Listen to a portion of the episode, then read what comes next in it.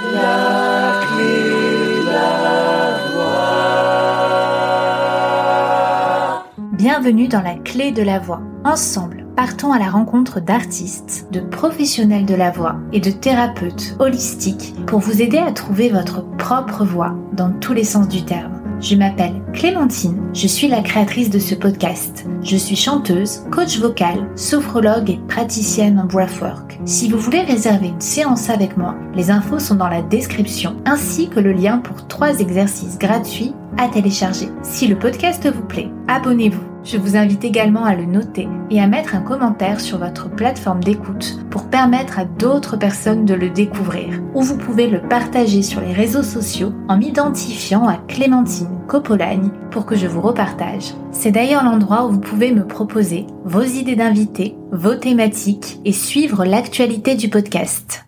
Bonjour, je suis heureuse de vous retrouver pour cet épisode enregistré en podcast au format audio et vidéo à l'occasion du stage donné à l'Institut des musiques du monde que je remercie avec le maître diphoneur Touva de Mongolie, Bastour d'Orge, ainsi qu'avec le diphoneur et ethnomusicologue Johanny Curté, dont vous aviez entendu parler dans l'épisode 18 consacré à la chercheuse au CNRS Nathalie Heinrich Bernardogne, puisque Johanny a entrepris des travaux de recherche sur la diversité des styles et techniques du Rumi mongol. Cet épisode était pour moi une totale découverte, donc merci à Bastour et à Joanie pour cette conversation passionnante, ainsi que pour leur démonstration vocale, qui plus est après plusieurs journées de stage intensif. Vous pourrez entendre des titres de leur album respectif, Meheran et Chant du dedans, Chant du dehors, qui est paru, ainsi que l'anthologie des maîtres diphoniques mongols, en attendant la sortie de leur album en commun, qui sortira prochainement. Bonjour. Bonjour. J'aimerais que vous nous expliquiez quelle est la différence entre le chant diphonique, entre le chant harmonique et le rumi. Euh, la différence entre chant diphonique, chant harmonique et homi, elle est assez simple à comprendre.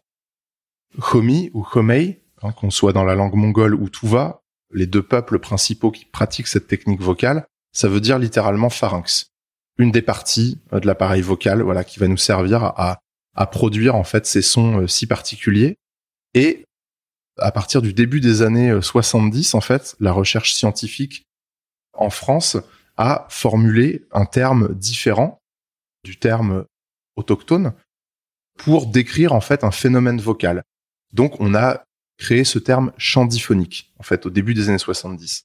C'est Émile Leip, puis Gilles Léoto et euh, Trang Quang Hai en fait qui ont euh, qui ont développé cette terminologie progressivement pour expliquer la technique vocale d'une personne qui, à elle seule, produit plusieurs sons simultanément avec sa voix.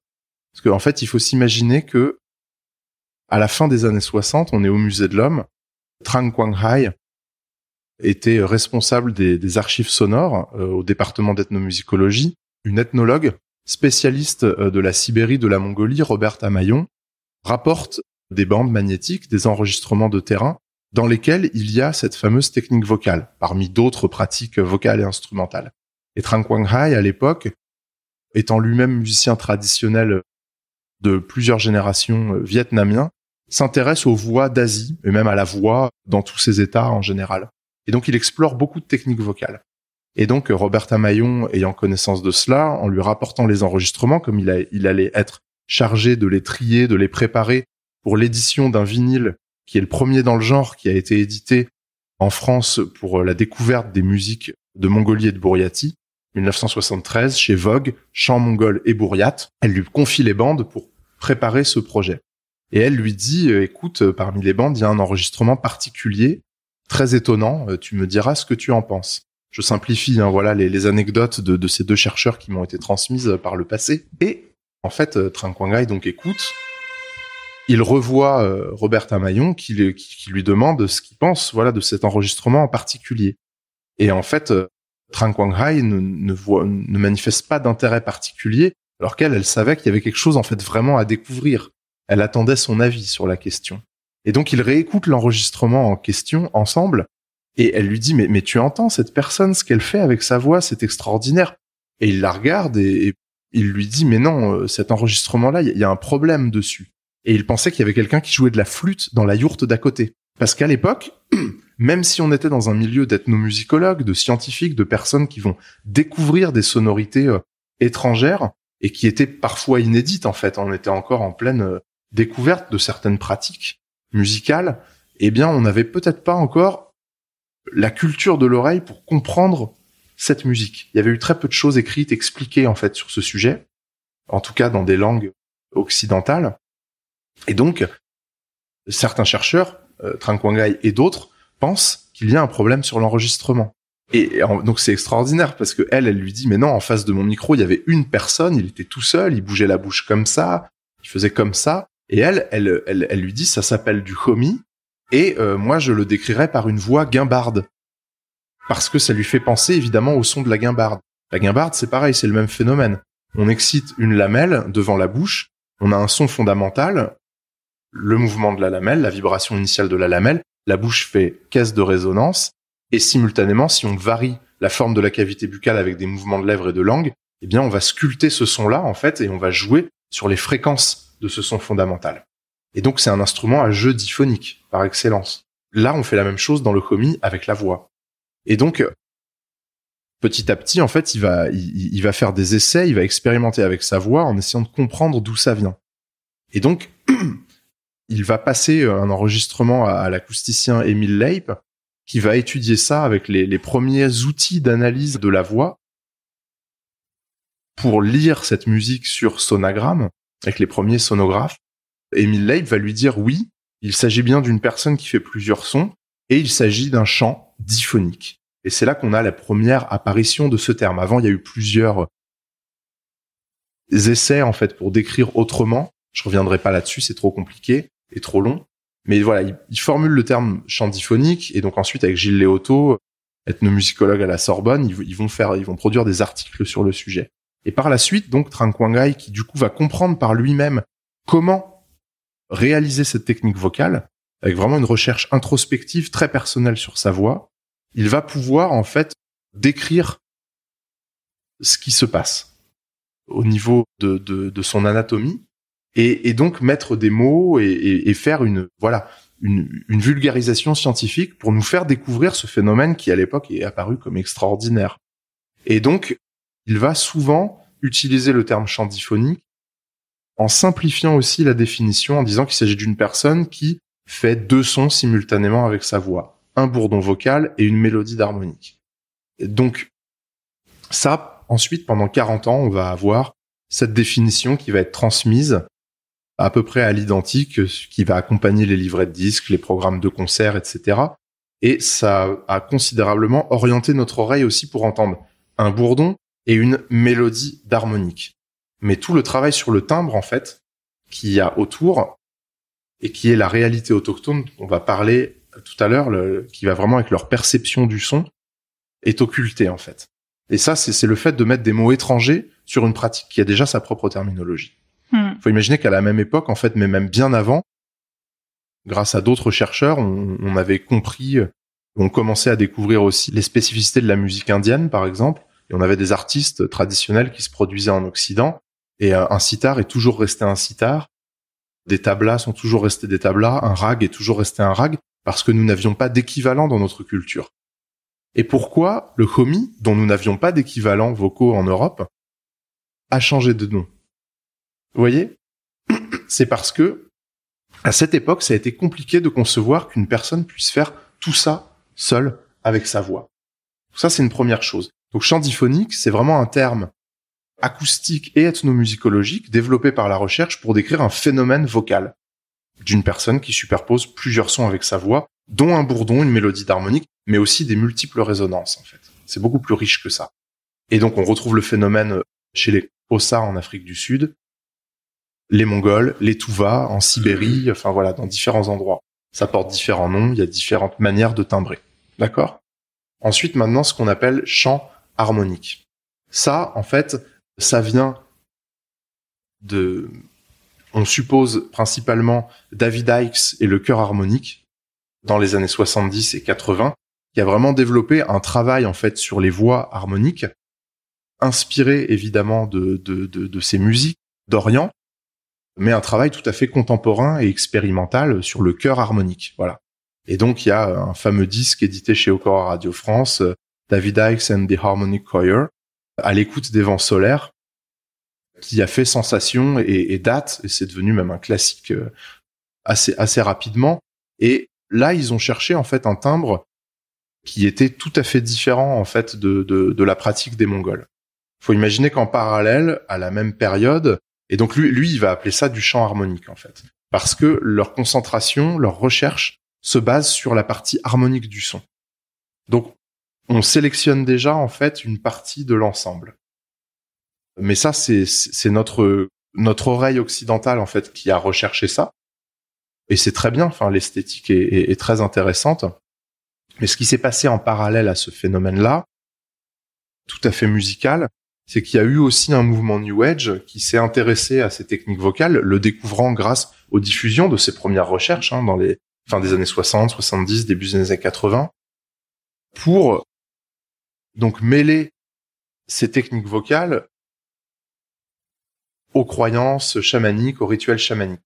Donc euh, il y a il y a une thèse canadienne sur le sur le sujet de Alexander Glenfield qui nous raconte comment deux communautés New Age en Californie et en Allemagne ont désigné la République de Touva en fédération de Russie à une certaine époque comme lieu de pèlerinage pour euh, pour pratiquer leurs croyances. Voilà, je, je simplifie vraiment, je vous évite de lire quelques centaines de pages. Mais si ça vous intéresse, faut vraiment lire les travaux d'Alexander Glenfield à ce sujet. Moi, j'en parle un peu dans ma thèse et je reviens sur l'expérience en Mongolie aussi, qui a eu un écho très important en fait. Et donc euh, cette projection exotique en fait des occidentaux arrivés sur un temps court en Touva, avec une demande de faire des rituels chamaniques et d'apprendre euh, le chant diphonique euh, dans le même temps, va en fait créer un nouveau mouvement dans lequel en fait les chamans Touva qui ne l'avaient jamais utilisé auparavant vont ajouter du chant diphonique dans leur rituel et les diphoneurs Touva qui n'avaient jamais forcément fait du chamanisme avant vont devenir chaman, quoi. Je simplifie un peu, mais et suite à ça, donc certains se sont emparés de cette idée par effet miroir et se sont dit, bah on peut en faire un business et voilà. Donc euh, parce qu'il y a une demande occidentale très importante. Je veux pas démystifier la chose, mais c'est comme ça que ça s'est passé. Et depuis ce temps, en fait, voilà, il y a y a une pratique qu'on dit de chant harmonique qui pour moi n'est pas du tout guttural. C'est une recherche d'un timbre vraiment très cristallin, de faire sortir les harmoniques avant tout, et on cherche à, produire les harmoniques pratiquement dès le départ dans l'apprentissage, alors que dans la pratique mongole et tout va, on fait pas d'harmonique avant d'avoir compris comment le timbre se place. Et la couleur gutturale est fondamentale. Voilà, ça c'est un fait. Donc pour eux, quand ils écoutent ces chants-là, c'est une tradition parallèle, c'est une autre pratique, c'est autre chose, c'est une autre réalité. Ensuite, maintenant, il y a ce qu'on appelle Homi ou Komei, que les Tuva et les Mongols pratiquent, et pour eux, voilà, ça a une origine très ancienne dans l'imitation des sons de la nature, le vent qui souffle, l'eau qui coule, les chants d'oiseaux.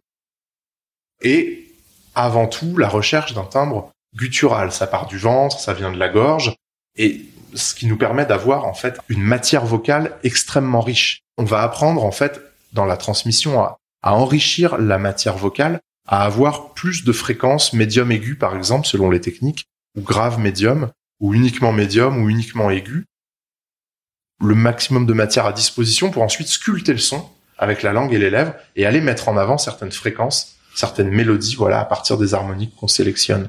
Mais tant qu'on n'a pas compris comment timbrer, comment trouver son identité en fait dans la tradition, avoir une couleur juste et un beau timbre, on nous montre pas le chemin des harmoniques tout de suite. Alors qu'en Occident, on cherche à les produire tout de suite en fait. Mm. Et du coup, on oublie la base. Voilà. Mm. pour moi, chant diphonique, c'est quand on est dans l'ethnomusicologie, on va parler d'un phénomène vocal de façon générale. Ensuite, on va spécifier s'il est mongol, tout va, de l'Altaï, voilà, d'Afrique du Sud ou autre. Ensuite, si on parle de chant harmonique, pour moi, on parle vraiment du phénomène typiquement étranger et occidental à cette tradition, qui se recommande parfois de cette tradition sans forcément avoir fait un lien très clair, mais plutôt imaginaire, on va dire, ou réinventé. Et ou Khomei, Là, on est vraiment les pieds dans la tradition et on est autour de l'Altaï, euh, entre la République de Touva en Russie et la Mongolie.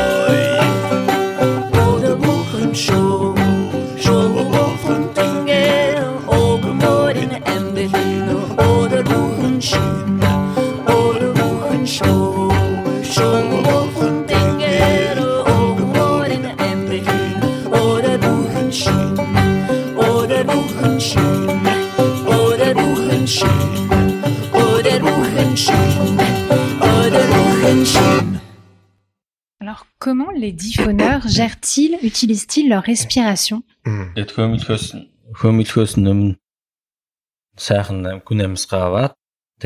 Avant de diphonner, on prend une longue inspiration.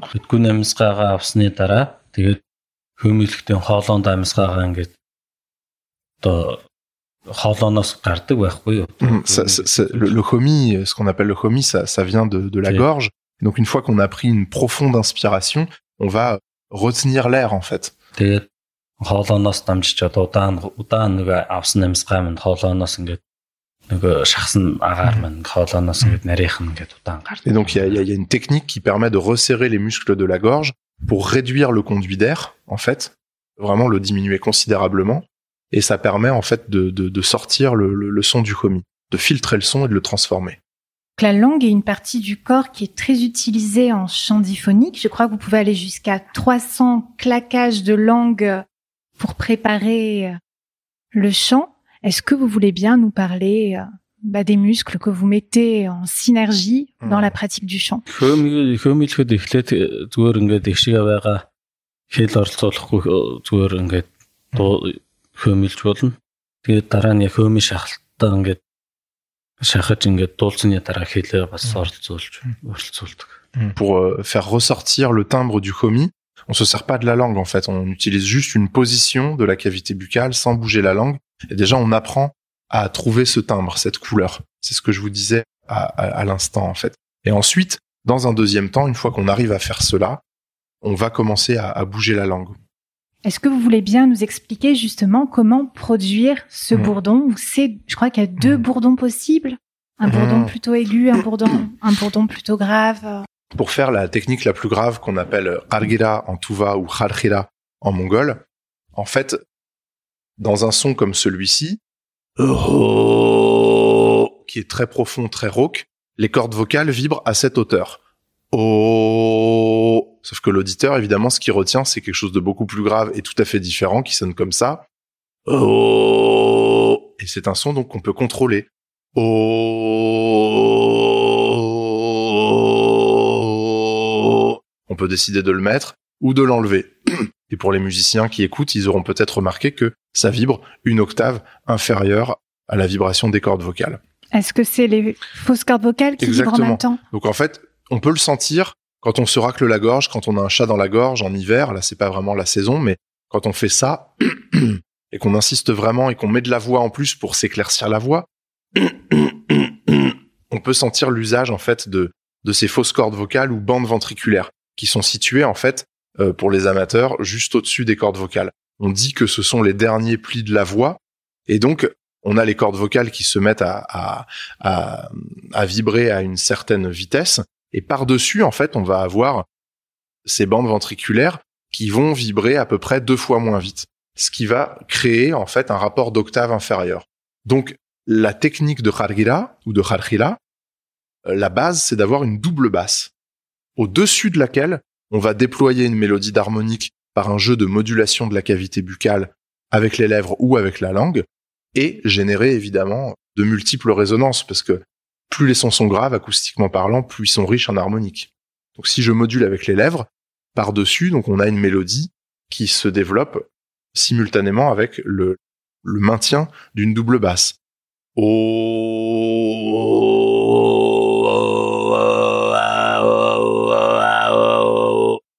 on ouvre la bouche, on monte dans les aigus, on la referme, on descend dans les graves, par exemple. Il y a plein de manières de moduler, en fait. Il y en a au moins 5-6 par technique, et puis certains diphoneurs ont leur propre façon de faire. Enfin, voilà, du moment qu'on fait varier la forme de la cavité buccale pour sélectionner les harmoniques, et que ça marche et que ça sonne, tant mieux. Il n'y a pas une règle absolue, en fait. Il va faire la démo des trois techniques principales, tout va. Il y a d'abord le qargira.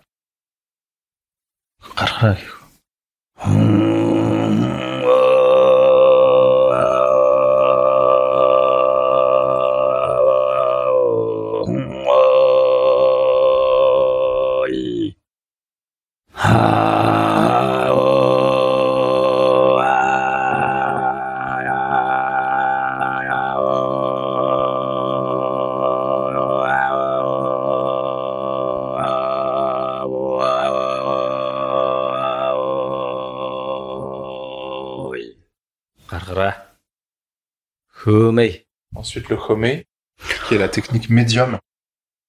Oh.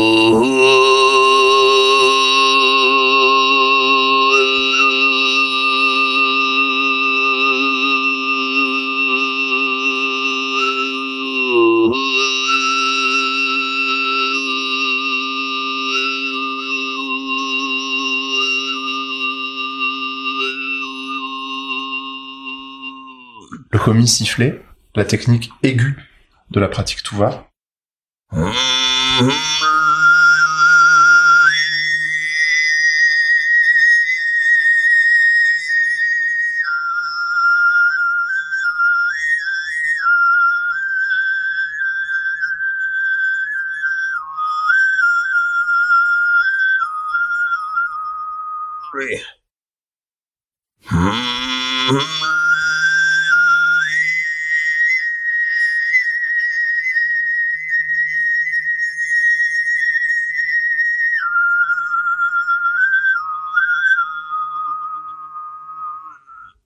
Ensuite, on peut enrichir au fur et à mesure, plus on avance dans sa pratique. Ah bah bien sûr, ouais, ouais, bien sûr. Et donc la, la technique de Homei, qui est le- la pratique médium des, des, dans ce qu'il a fait, en fait, on a un seul bourdon de voix pressée, et la langue, en fait, est en bas, calée droite contre les dents de la mâchoire inférieure, le long de la mandibule, là, et, et, elle, et, et elle, et elle ondule comme ça de haut en bas. Mais elle ne touche pas le palais. Il y a une seule cavité, en fait. Dans le Sigit, il met la langue au palais, donc ça divise la cavité buccale, et, et donc ça va obstruer en fait la sortie d'air et donc filtrer davantage le son. D'où la sensation en fait d'harmonique beaucoup plus saillante qui ressortent en fait du reste de la voix. Au niveau des résonateurs, qu'est-ce qui est recherché J'ai vu que ça bougeait un petit peu au niveau du nez sur euh, le dernier exemple. Зүгээр хүний ам дотор хамны хайрцаг гэж хэл- э, хэлдэг. Амны хайрцаг нь одоо зүгээр ингээд том байх тусмаа одоо нөгөө чичирхийлүүнээр резонатор нь тэг чи ингээд сайн дуурдаг байхгүй юу?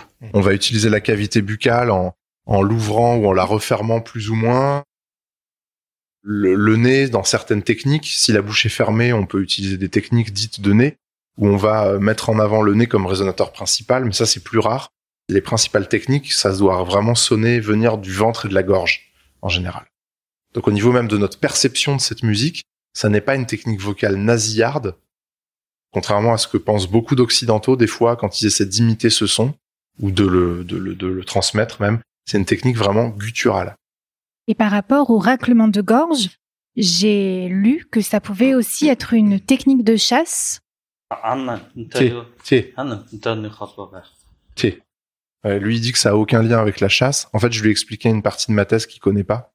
Et donc, euh, il dit que lui, il y a aucun lien. En fait, euh, quand j'ai fait mes recherches musicologiques, je me suis demandé d'où ça venait, évidemment, ces sons-là. Alors, il y a plus, il y a plusieurs explications possibles. Il y a ce qu'on nous raconte en expliquant les légendes, l'imitation des sons de la nature, qui est une réalité dans la pratique, dans l'apprentissage. On va nous amener à, à- on nous invite à se mesurer au vent qui souffle, imiter le vent qui souffle, se chanter face au vent, imiter euh, le torrent, la cascade, la rivière, les chants d'oiseaux. C'est une réalité dans la pratique. Mais après, voilà comment ça a pu émerger. Il y a, plein d'hypothèses en fait qui existent. Et donc évidemment, euh, il y a une des hypothèses que j'ai émises qui est celle de, certains cris utilisés à la chasse dans les montagnes de l'Altaï par un groupe qui s'appelle un groupe ethnique qui s'appelle les les les les, les. Et il se trouve que certains chasseurs dans la chasse aux cervidés vont faire un chant particulier dans lequel en fait ils vont racler la gorge à certains moments du chant sur les notes les plus basses de la mélodie pour séduire l'animal qui, selon leur dire, étant français, étranger, ils m'ont pas laissé assister à une chasse hein, du tout, mais par contre ils m'ont fait ces chants-là, ils m'ont expliqué comment ça marchait. Et donc selon leur dire, l'animal s'arrête et séduit par ces chants, et c'est plus facile pour les approcher et donc les, les abattre. Et donc j'ai émis l'hypothèse que ce serait peut-être des traces de proto-diphonie, si on peut parler en ces termes. Bon voilà, c'est ça, c'est vraiment des hypothèses de chercheurs. C'est pas forcément ce qu'on raconte dans la tradition. J'ai essayé d'aller au-delà pour euh, aller plus loin dans le passé, en fait, dans les pratiques, euh, voilà, des, des, des nomades euh, dans, dans ces régions, pour pouvoir répondre autrement à certaines questions qu'on se pose, en fait, alimentées avec des nouvelles hypothèses. Ce serait plutôt l'imitation de la nature. Ah bah oui, oui, mais ça c'est clair. Ça c'est clair puisque dans l'apprentissage en fait. Euh, pour nous, les Touva, le Homi est très lié à la nature. Ça vient de la nature, c'est.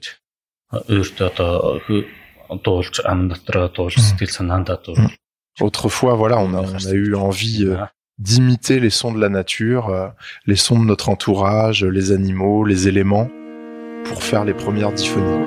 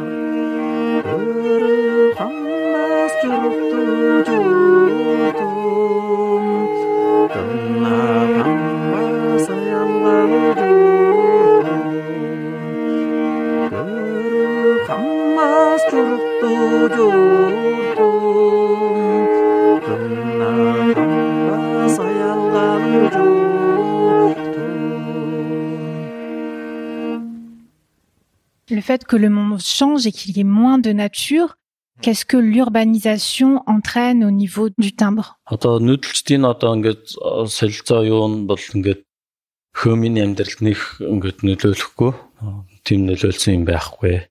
Homini Ongoro Гүүгүү. Хөөми одоо нүүдэлчдийн амьдрал хот суурин газарт ингээд шууд суурьснаас тэгээд Мм. хөөминий дуу аваанд ингээд нөлөө байна гэж асууж штэ тий. Тийм юм байхгүй. Il dit que lui, il n'y a aucune différence en fait. Pour un nomade qui vient s'installer en ville, ça va pas changer le, son de sa voix. Quoi. Batsour, lui, il vit dans les montagnes de l'Altaï, dans l'ouest de la Mongolie, dans le village le plus reculé. C'est à 2000, ki- presque 2000 kilomètres de la capitale. Et effectivement, moi, dans le cadre de mes recherches, je me suis posé cette question-là en fait. Est-ce que euh, quand on commence à transmettre le homi en dehors d'un contexte rural, qui est celui des, steppes, des montagnes de l'Altaï par exemple, et qu'on est à l'université d'arrêt de culture à Ulaanbaatar, qu'est-ce qui se passe? En fait, c'est pas forcément le le- le- l'environnement qui va changer le, timbre, parce que le- les transmetteurs, qu'ils soient à la campagne ou en ville, gardent toujours l'idée qu'il faut imiter non pas seulement les éléments de la nature, mais son environnement. Et là, dans le, le- le- les ateliers qu'on donne à Aubagne, à l'Institut des musiques du monde en ce moment, Batsour leur a dit, vous pouvez imiter l'eau qui coule, le bruit du vent, une mobilette qui démarre, un moteur. Du moment que l'image vous aide à trouver le bon son, ça marche. Et certains l'ont fait euh, dans les deux cas, et ça fonctionne très bien en fait. Donc c'est plutôt, on parle d'environnement en général. Et le nomadisme, c'est aussi s'adapter en fait aux situations de son environnement. Donc même quand euh, la transmission est arrivée, s'est installée en ville, au début des années 2000, avec l'institutionnalisation de cette musique, par exemple à Ulaanbaatar, avec l'enseignement du professeur Otsourine à l'Université des Arts et de la Culture, il a toujours continué à transmettre cette idée-là, d'imiter son environnement. Et c'est vrai que dans la voix des musiciens, euh, on peut retrouver euh, chez certains la même qualité. Après, chez des gens qui sont déconnectés de la nature, qui vivent en ville depuis longtemps, moi je trouve que dans leur voix, ça s'entend qu'il y a une différence entre ceux qui ont vraiment appris dans la steppe, qui ont éventuellement évolué en ville, et ceux qui ont uniquement appris en ville.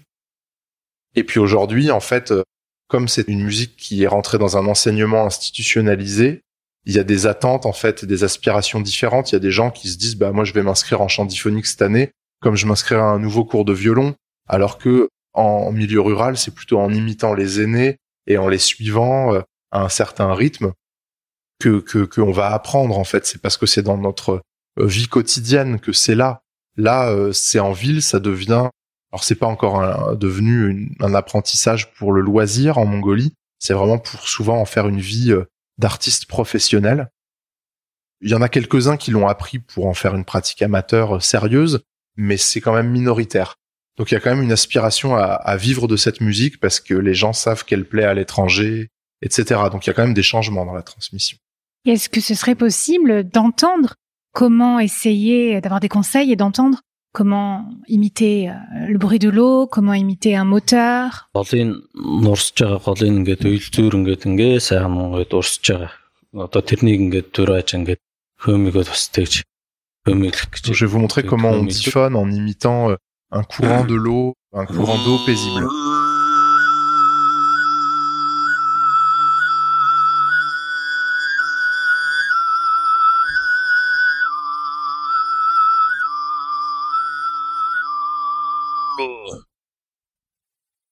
Одоо жишээлбэл одоо салхины дуу ч юм ээ одоо сэрэ хөөминд бас оруулж болно. Si, si je fais le, le, le sigit ou le, le, le chant diphonique sifflé, en fait, je vais imiter le, le souffle du vent.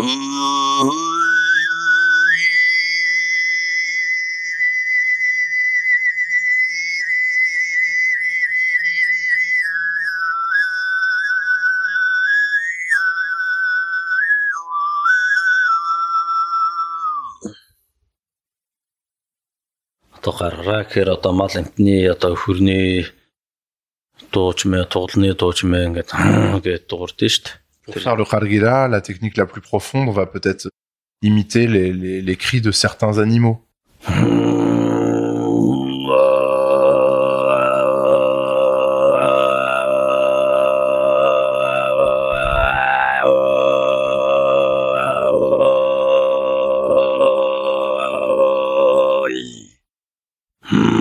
гээд нөгөө сарлаг хөр бол тэгж дуурна. C'est par exemple le, le cri du, du yak. Merci beaucoup. Je voulais savoir dans quel état d'esprit êtes-vous tous les deux lorsque vous diphonez Бөмөлөхөд юуны тухай бодох вэ? Одоо нэг байгалийн тухай бодно, гоё сайхан өндөр модтой, өндөр уулстай байгаль өөрийнхөө нутгийн усныхоо цэвэр ус саршаан тий moi, quand je, quand je dis je vais penser aux paysages euh, de chez moi, euh, les grandes montagnes, les, les, les, arbres, les, les sources d'eau, euh, voilà, les forêts. Merci. Et, donc, moi, pour ma part, quand je dis je pense effectivement à des images de la nature ou des sons de la nature, que ce soit en France ou en Mongolie, peu importe, en fait, ça peut m'aider à me concentrer, à chercher les sons ou à des choses agréables. Mmh. En début d'épisode, hein, vous expliquez que nos oreilles, en tout cas au moment de la découverte, étaient formatées différemment. Est-ce encore pareil? Est-ce que c'est une autre façon d'enseigner? Comme lorsque vous enseignez, euh, comme aujourd'hui à l'Institut hein, des musiques du monde d'Aubagne, à un public occidental? Quand on se retrouve face à des élèves novices qui n'ont pratiquement pas essayé eux-mêmes cette technique ou qui en ont juste un peu entendu parler mais qui sont curieux, effectivement, on peut parfois être confronté à ça. C'est-à-dire que tout le monde ne va pas entendre les mêmes choses. Je leur fais des sons, je leur montre des, choses, je donne quelques explications, des conseils pour entendre euh, à différents endroits du timbre vocal dans les différentes techniques. Et en fait, certains me regardent avec des yeux ronds parce qu'ils se disent, bah, ils bluffent, ils parlent de quoi, euh, et euh, certains disent, bah non, moi j'entends pas, etc. En fait, forcément, tant qu'on n'a pas pris conscience de l'existence de ces parties-là du son, de ces zones de fréquence, de résonance euh, spécifiques aux techniques diphoniques, on n'a pas idée, en fait, on puisse aussi un jour les faire. Donc il y a un phénomène de psychoacoustique où plus on va être capable de les reconnaître, de les entendre, de les ressentir, les percevoir, plus on va être capable de les faire ressortir dans notre propre voix. Et ça, c'est un apprentissage qui a une temporalité tout à fait variable. Certains vont avoir un déclic rapidement, le temps d'un stage. D'autres, ça va mettre trois mois, une année. Ça va à des vitesses très différentes. C'est de prendre conscience que tout simplement dans la voix avec laquelle je parle maintenant, ces harmoniques, en fait, euh, elles, existent, mais elles sont tout à fait en arrière sur le plan sonore. Et par le biais d'une respiration particulière, profonde, une pression des muscles de la gorge et l'agencement des lèvres et de la langue dans la partie articulatoire pour moduler et sélectionner les harmoniques, bah, tout ce mécanisme-là va nous permettre de mettre en avant ces fréquences. C'est comme si j'avais une petite table de mixage, et là je me disais j'allais pousser sur les médiums et les aigus en fait de ma voix, et tout d'un coup la voix avec laquelle je parle se transforme. Le principe de l'équaliseur, quoi. Vous voyez? Donc en fait il faut le comprendre comme ça, et euh, tant qu'on l'a pas perçu, c'est un processus qui peut être assez long et assez étonnant parce que souvent ces nouveaux élèves vont l'entendre dans ma voix au bout d'un moment ou dans la voix de certains élèves qui commencent à comprendre ne parviendront pas tout de suite forcément à l'entendre dans leur propre voix, alors que nous de l'extérieur on le perçoit.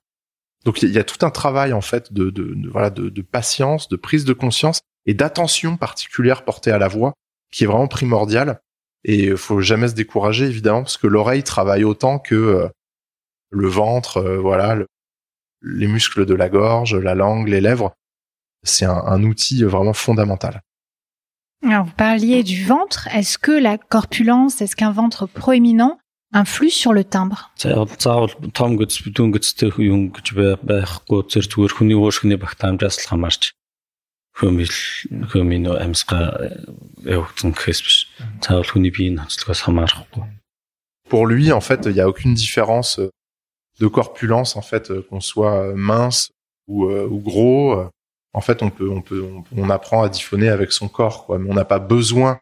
d'avoir un ventre plus gros à un moment donné pour euh, passer certaines étapes de l'apprentissage. Et euh, c'est ce que certains maîtres pensent, effectivement. Ça existe dans la tradition et certains de leurs élèves sont devenus très très ronds. Ils disent que c'est grâce à ça qu'ils ont progressé dans la pratique. Et d'autres, il y a des maîtres qui sont très fins et leurs élèves aussi. En fait, ça, ça change rien à leur qualité euh, musicale. Hum, hum. Donc après, c'est un choix, c'est une école à choisir.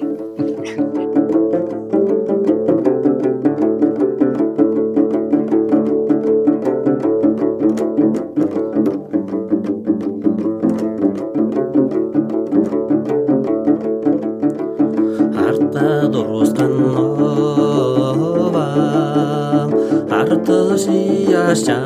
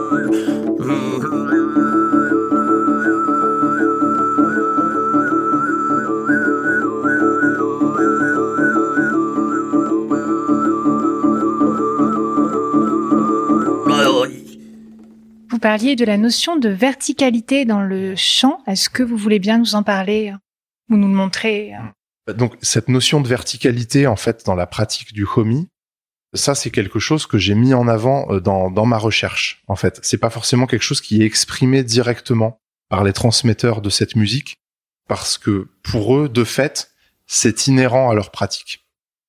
On n'est pas dans une musique, on est dans une culture voilà de tradition orale dans laquelle on explique assez peu de choses. On montre des possibilités, des exemples, et ensuite on doit comprendre par nous-mêmes pour avancer et apprendre. Donc, par exemple, moi, pour un maître mongol, je suis quelqu'un qui parle beaucoup trop. C'est normal, je suis aussi chercheur, pas que diffonneur. Et donc, je me pose beaucoup de questions. Mais donc, à un moment donné, j'ai essayé d'aller au-delà des explications existantes dans la tradition, ce que les musiciens nous disent, ce qu'ils nous expliquent pour, voilà, parler de l'origine ou transmettre, pour comprendre vraiment pourquoi les Mongols se sont mis à faire à une seule personne des sons superposés. En Europe, bah, il y a beaucoup de pratiques de polyphonie, donc on chante à plusieurs des sons que l'on superpose. En Mongolie, on se contente de le faire euh, seul. Et donc, j'ai fait un lien en fait avec euh, la conception du monde des Mongols. Depuis les temps les plus anciens, on sait en fait que les, dans les premiers empires des steppes, on parle de 2000 ans avant notre ère, il y avait déjà une conception d'un monde vertical, étagé. est circulaire. Un monde souterrain, terrestre et céleste, à travers lequel les hommes, les esprits cohabitent, circulent. Et en fait, cette conception du monde, quid de cette perception aujourd'hui? Eh bien, on la retrouve dans l'écriture traditionnelle mongole, qui s'écrit de haut en bas, mongol bichik. La perception de l'espace sous la yourte. Quand un invité arrive, euh, le maître de maison va lui dire déchet saut, assieds-toi en haut. Pourtant, la yourte, il n'y a pas d'étage. Vous voyez?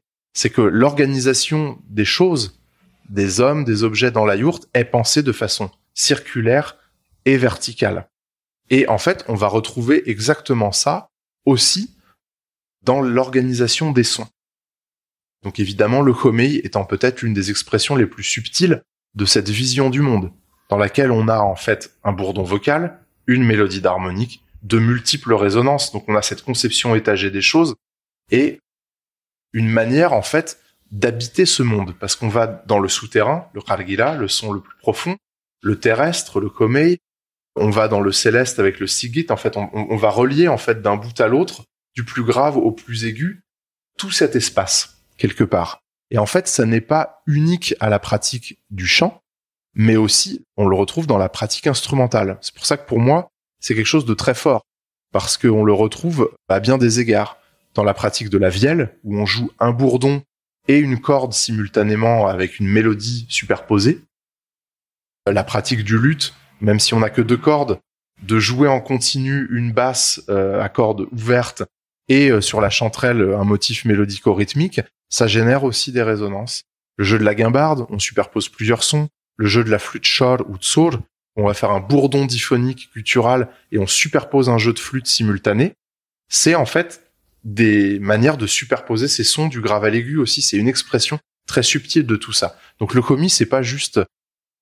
En fait, c'est un petit grain de sable dans toute cette conception du monde sonore des Mongols. Et j'ai confirmé cela en fait par l'observation de l'apprentissage. On commence toujours à apprendre du bas vers le haut avec la posture du corps, la gestion du souffle, la pression des muscles sur la gorge, la gestion de la cavité buccale, l'écoute, la pensée.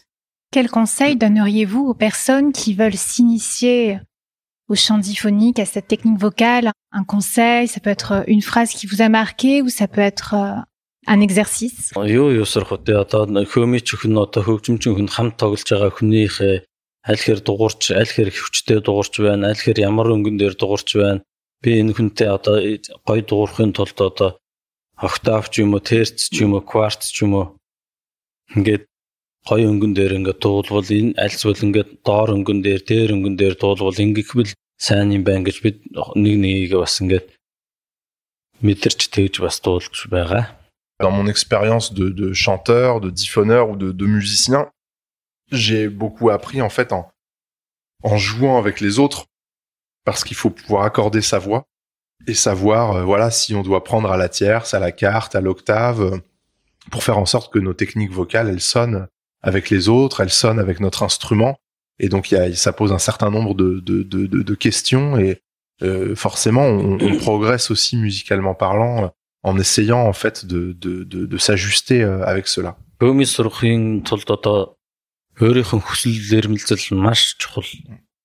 le, plus important pour apprendre, en fait, c'est la volonté. C'est un fait, tout le monde peut apprendre cette technique vocale.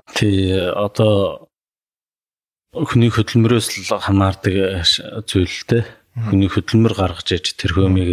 Ça dépend vraiment de la motivation de la personne.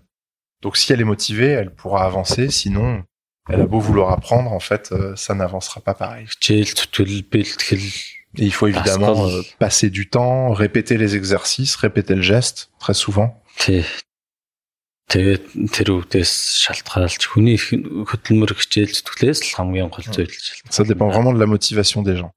Mais c'est vrai que traditionnellement, en fait, en Mongolie, euh, pour aller vers une pratique artistique, euh, les enfants doivent d'abord montrer leur propre motivation. C'est pas forcément les parents qui vont dire tu vas devenir joueur de vielle, mon fils. Non, c'est euh, d'abord l'enfant qui va montrer son intérêt pour la chose. Et si la personne musicienne référente voit de la motivation dans la demande de l'enfant, elle va éventuellement lui montrer une première chose. Ah, tu pourrais le faire comme ça, tu pourrais jouer comme ça, essaye cet exercice. Et si ensuite l'enfant revient avec encore plus de volonté, il va sans doute rentrer dans un processus de transmission, vraiment dans un rapport de maître à élève. Donc c'est un peu à chacun son rythme. Parce que certains peuvent montrer de la volonté, puis ensuite ne plus en avoir. D'autres apprendre très vite, parce qu'ils sont très motivés. Voilà. Moi, ce que j'ajouterais, en fait, pour quelqu'un qui souhaite apprendre, c'est de, savoir ouvrir grand ses oreilles sur le monde sonore qui nous entoure. Moi, ça, c'est vraiment mon expérience d'écoute au contact des diffoneurs, des diffoneuses en Mongolie, des sons de l'environnement. C'est-à-dire apprendre que, euh, voilà, quand on est assis sous un arbre, on peut se demander si on entend juste du vent qui passe dans l'arbre ou du vent qui traverse les feuilles de l'arbre. Est-ce qu'on entend une chose? Est-ce qu'on entend plusieurs choses? Est-ce qu'on est capable de ressentir tout ça à la fois? Est-ce que ces éléments-là, euh, l'entièreté du son ou les sons multiples de ce son peuvent être entendus partout dans les sons qui nous entourent Une voiture qui freine, le buzz d'un néon, une machine à café, une rivière qui coule. Oui. Quel est le rapport maître à élève en Mongolie Хөми мэдээч одоо дээр юу ах дөө одоо дээр юу саав ээж өвгдээдсээс ингэж өвлөгдөж ирж болно аль эсвэл ингээд багшаасаа дамжуулж сурч болно тий тийм э, талуудтай Dans la transmission, en fait, autrefois, évidemment, c'était souvent dans l'environnement, dans l'entourage de la famille. On apprenait, en fait, avec les, les, les, les grands frères, les cousins, le grand-père, la grand-mère, les parents. Maintenant, il peut y avoir un rapport avec un, un, un maître extérieur, quoi, qui, qui est vraiment notre, notre, notre transmetteur dans la communauté ou alors un professeur qui vient vraiment de, de l'extérieur. les, relations sont, sont assez différentes, en fait. Et euh, pour compléter la, la réponse, en fait, quand on est dans une transmission en, en contexte rural, euh, en général, on transmet à des vitesses différentes parce que le professeur doit entendre dans la voix de l'élève qu'il a progressé. Si son timbre n'a pas changé, en général, il lui montre pas de nouvel exercice. Et l'élève doit le comprendre par lui-même, sans explication. En milieu euh, urbain, dans une école de musique ou au conservatoire, enfin voilà, dans un système institutionnalisé, évidemment, bah, il y a un rendez-vous régulier dans la semaine pour apprendre. Mais les professeurs, en général, gardent cette, cet usage de l'observation, de l'écoute de la voix de l'élève.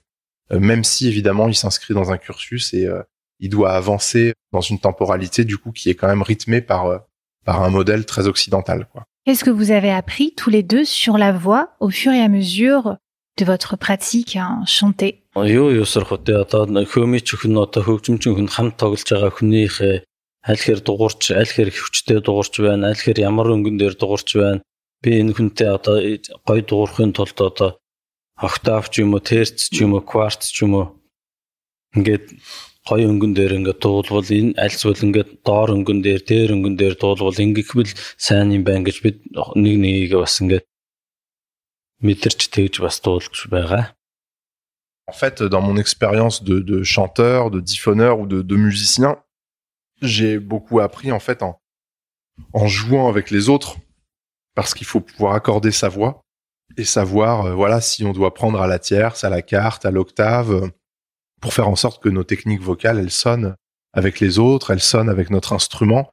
Et donc, il y a, ça pose un certain nombre de, de, de, de, de questions et forcément, on, progresse aussi musicalement parlant en essayant en fait de, de, de s'ajuster avec cela. C'est un fait, tout le monde peut apprendre cette technique vocale.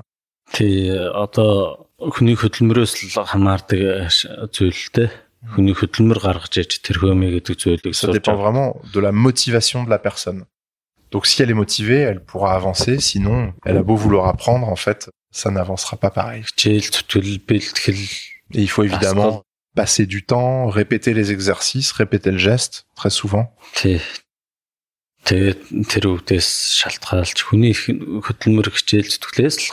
Mm. Donc, en ce qui me concerne, ma démarche, elle est, elle est un peu particulière parce que je me considère pas comme chanteur, mais comme diphoneur. Et du coup, j'utilise ma voix vraiment dans ce sens même si ça peut m'arriver de chanter avec une voix claire, de moduler ma voix et pas le son de ma voix, qui est la particularité du chant diphonique et la différence entre chanter et diffoner. Euh, en fait, je vais vous raconter une histoire. Quand j'étais adolescent, on m'a offert une guitare, j'avais envie d'apprendre la guitare, je voulais chanter avec.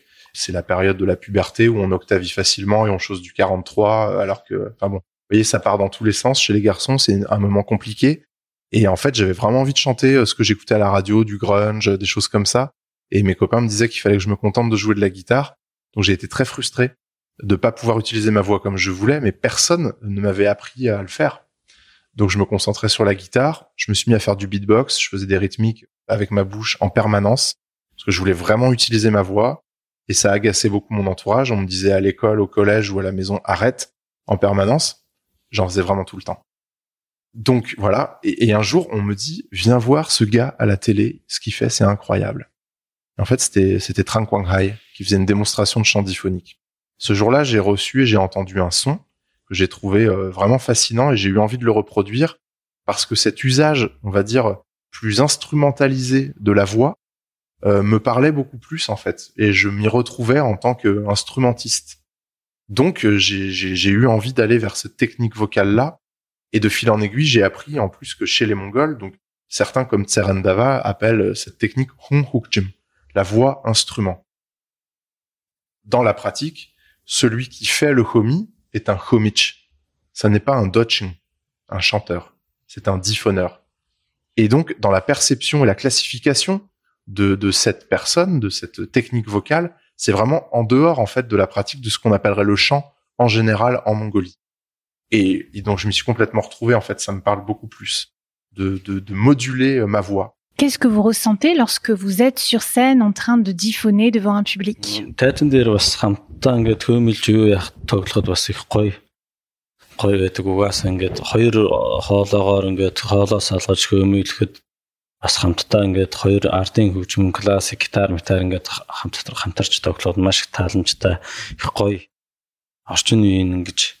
хөөмийг өөр юу урсгал урсгалж өвчлөлтөө ингээд хамтарч тоглох нь маш их таатай байдаг. Tous les deux, en fait, on, on joue ensemble et on, donc on mêle les instruments traditionnels, le chant diphonique et la, et le, le, le, son aussi de la guitare euh, classique ensemble. Et euh, pour moi, c'est c'est une nouvelle manière aussi d'utiliser la tradition et de de, de, de rechercher d'autres choses en fait dans ce qu'on pourrait faire avec cette musique. Et je j'adore je, faire ça. Alors, je sais pas si vous n'êtes pas trop fatigué, c'est vraiment comme vous voulez. Est-ce que vous seriez d'accord pour nous montrer comment vous diphonez avec un instrument traditionnel?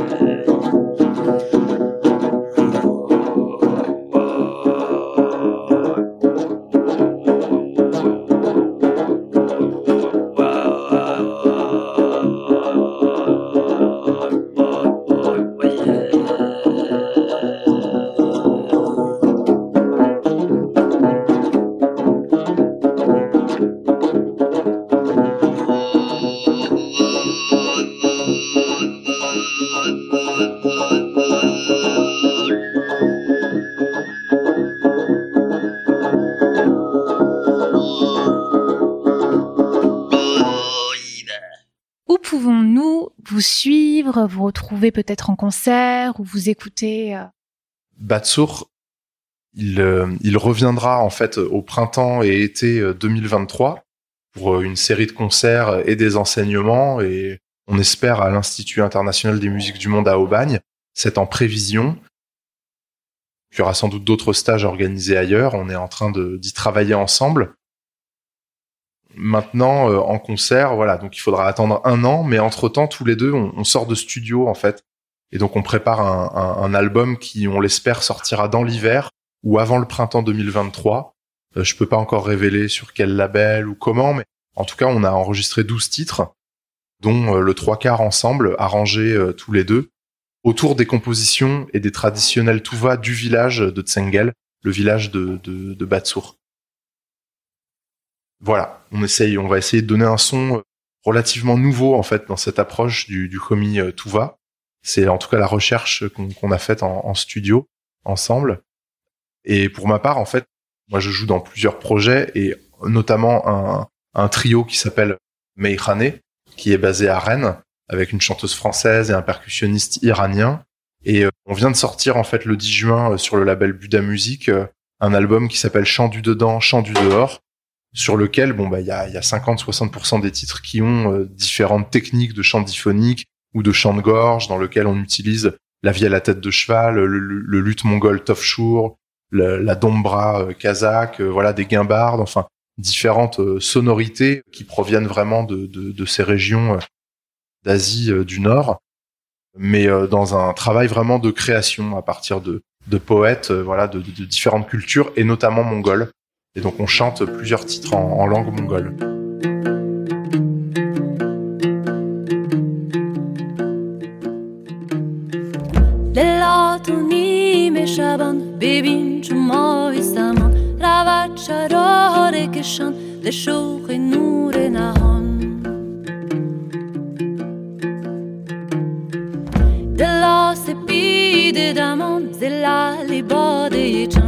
شود دوباره جوان. جهان و هرچه در آن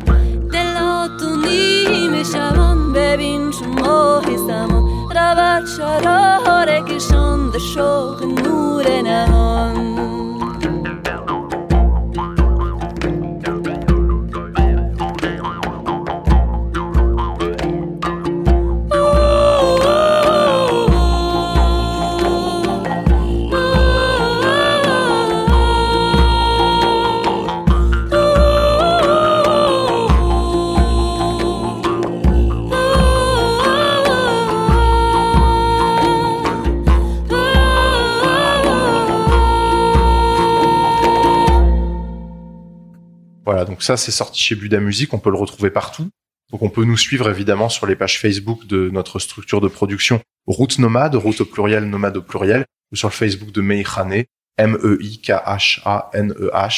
ou sur les sites internet respectifs, euh, voilà, avec les mêmes euh, les mêmes mots, route nomade ou, ou et il y a, il y a toutes les dates de concerts à venir, Et les stages. voilà, les, les stages à venir, etc. Notamment sur l'agenda du site de route nomade. Bah, merci beaucoup. C'était un plaisir de pouvoir Également. échanger avec vous puis d'apprendre tout ça. Qu'est-ce que je peux vous souhaiter pour être des diffoneurs encore plus épanouis?